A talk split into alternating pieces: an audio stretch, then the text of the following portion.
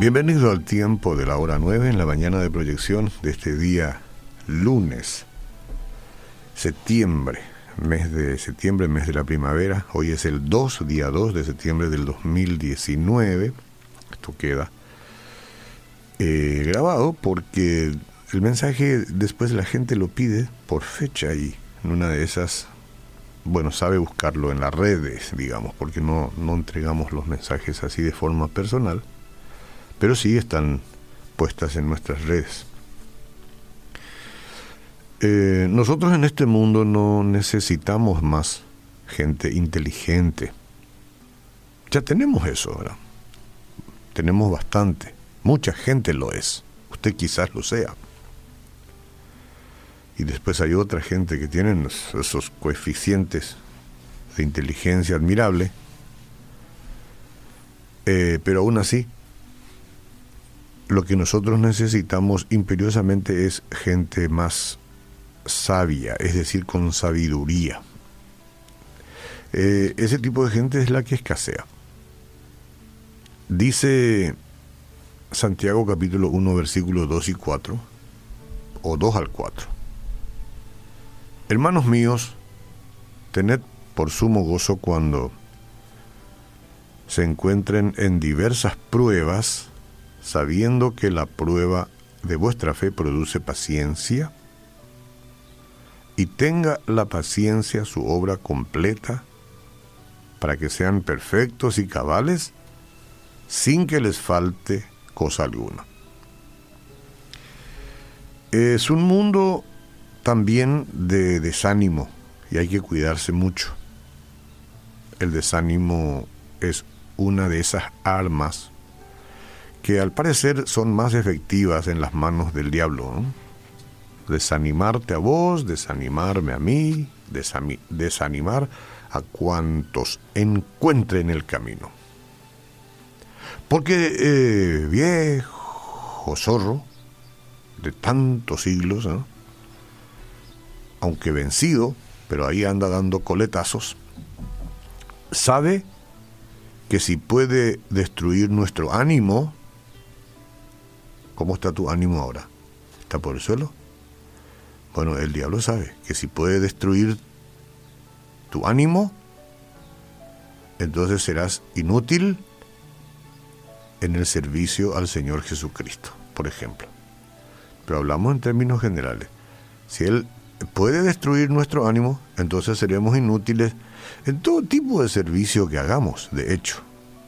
Decimos en el servicio a Jesucristo porque muchos de nosotros estamos en Él y nos gusta. Pero si nos desanimamos, si logra su objetivo, entonces no hay forma. Hay una espiral descendente creada por esta fuerza destructiva. Es increíble. Y todos vamos a combatir con el desánimo o contra el desánimo. Yo lo hago. A veces me viene y hay que salirle al frente, no hay que huir, hay que salirle, hay que enfrentarse. Una señal de desánimo es una mente dividida. Este desenfoque básico afecta todos los aspectos de vida y cada decisión. No importa lo que usted haga. Siente como si una nube oscura estuviera cubriendo su mente. El desánimo lleva también el juego de la culpa, en el que sentimos una profunda necesidad interior de acusar a los demás. Usted entra en alguna página de Facebook o cualquiera donde alguien puede pronunciarse, verá la manera impresionante en cómo esos eslabones de la sociedad, es decir, las personas, solamente acusan a terceros de cualquier otra cosa que esté sucediendo, ya sea en el ámbito del gobierno, al ámbito político o sencillamente un comentario cristocéntrico que alguien haga o lo que sea, inmediatamente este, hay una profunda necesidad del individuo de acusar a los demás, acusarlos. No estoy de acuerdo y los acuso. Esa es una señal eh, de probablemente de desánimo que la gente tenga. Incluso con mucha facilidad hay algunos que culpan a Dios porque ha permitido, Dios, ¿por qué permitiste que ocurran circunstancias dolorosas en mi vida, en mi familia? O seguramente culpará a otros por la manera como le tratan. Eso es muy frecuente, culpar a otro. A lo mejor vos mismo te estás sintiendo culpable por las malas decisiones o los errores cometidos en el pasado.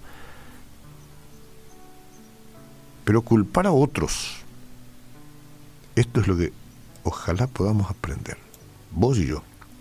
Culpar a otros de nada sirve. Al otro no le importa. Tratar de descargar la responsabilidad en los demás por los problemas que hay en mi vida jamás ha servido de nada. Porque seguramente hay razón. Probablemente nos han hecho, probablemente nos han olvidado, probablemente nos han hecho o no nos han hecho. Probablemente sean culpables. Pero culpar a otro y basar tu vida sobre la constante queja o desánimo de decir por culpa de fulano o de fulana, eso nunca funcionó, nunca. Pero fácilmente uno duerme sobre eso y despierta sobre eso. La culpa es de fulano, de fulana. No, no sirve, no vale. Es inútil, no insistamos por ahí. Después está también la ira, es otra señal común de que alguien está desanimado. Siempre anda iracundo. Cuando esto ocurre, el, disgusto puede desarrollar un, espíritu de venganza, ustedes saben, y finalmente llevar al desquite, a la venganza. Si usted permite que la ira crezca, ¿está airado contra alguien usted ahora? ¿Alguien y está eh, acumulando un, un, resentimiento, una amargura dentro? Cuidado que eso crece, ¿no? Eso crece, hace metástasis, es un cáncer eso hay que estirparlo antes que haga metástasis eh, y, permitir que sea benigno y ya, tirarlo afuera. Deje eso. No permita que crezca. No permita que crezca al punto de que tenga que ir a la venganza. Porque después se le puede convertir en una depresión. Sáquelo ahora, perdone ahora. Tírelo, no sirve, ¿para qué? Sí, le han hecho mal, pero sáquelo y diga, Señor, te lo entrego. Yo no podré con esto. Porque en este caso el resentimiento actúa como un cáncer que se esparce lentamente y destruye toda la vida. Sáquelo. Diga en el nombre de Jesús, decido sacármelo de encima y perdonar, y el Señor hará como Él quiera. Ah, estoy libre me saqué el tumor de adentro. Estas conductas que yo estoy describiendo aquí arriba no son las que uno esperaría de un seguidor de Cristo, ¿verdad? Sin embargo, son bastante frecuentes entre los cristianos. Entonces no podemos pasar este punto horario sin resolver este asunto definitivamente, porque ya sabemos cuál va a ser el final si no reaccionamos ahora. Vamos a pedirle al Padre Celestial que escudriñe nuestro corazón, que le muestre cualquier señal a usted también de estas destructivas semillas y evite que ellas traigan desánimo en su vida. No es un asunto que el consejero o pastor puede hacerlo, mire, porque ellos no pueden sondear su interior, aunque pueden orar por usted y por mí y en su momento alentarlo, sí, pero es uno mismo, usted y yo, los que debemos identificar los estados de ánimo y saber que no debe ser así, que el enemigo no seguirá sometiéndonos a un estado de desánimo, no, no y no. Jesús entregó su vida por nosotros, para que esto no ocurra, para que tengamos fe y esperanza, contención en Él. Y ahora, Señor, yo entrego totalmente mi vida en tus manos en tus mansas manos. De mi parte haré lo mejor, Padre. Yo me esforzaré. Pero todo lo que no puedo, tú puedes. Por lo tanto, descanso en ti, Jesús, solamente en ti.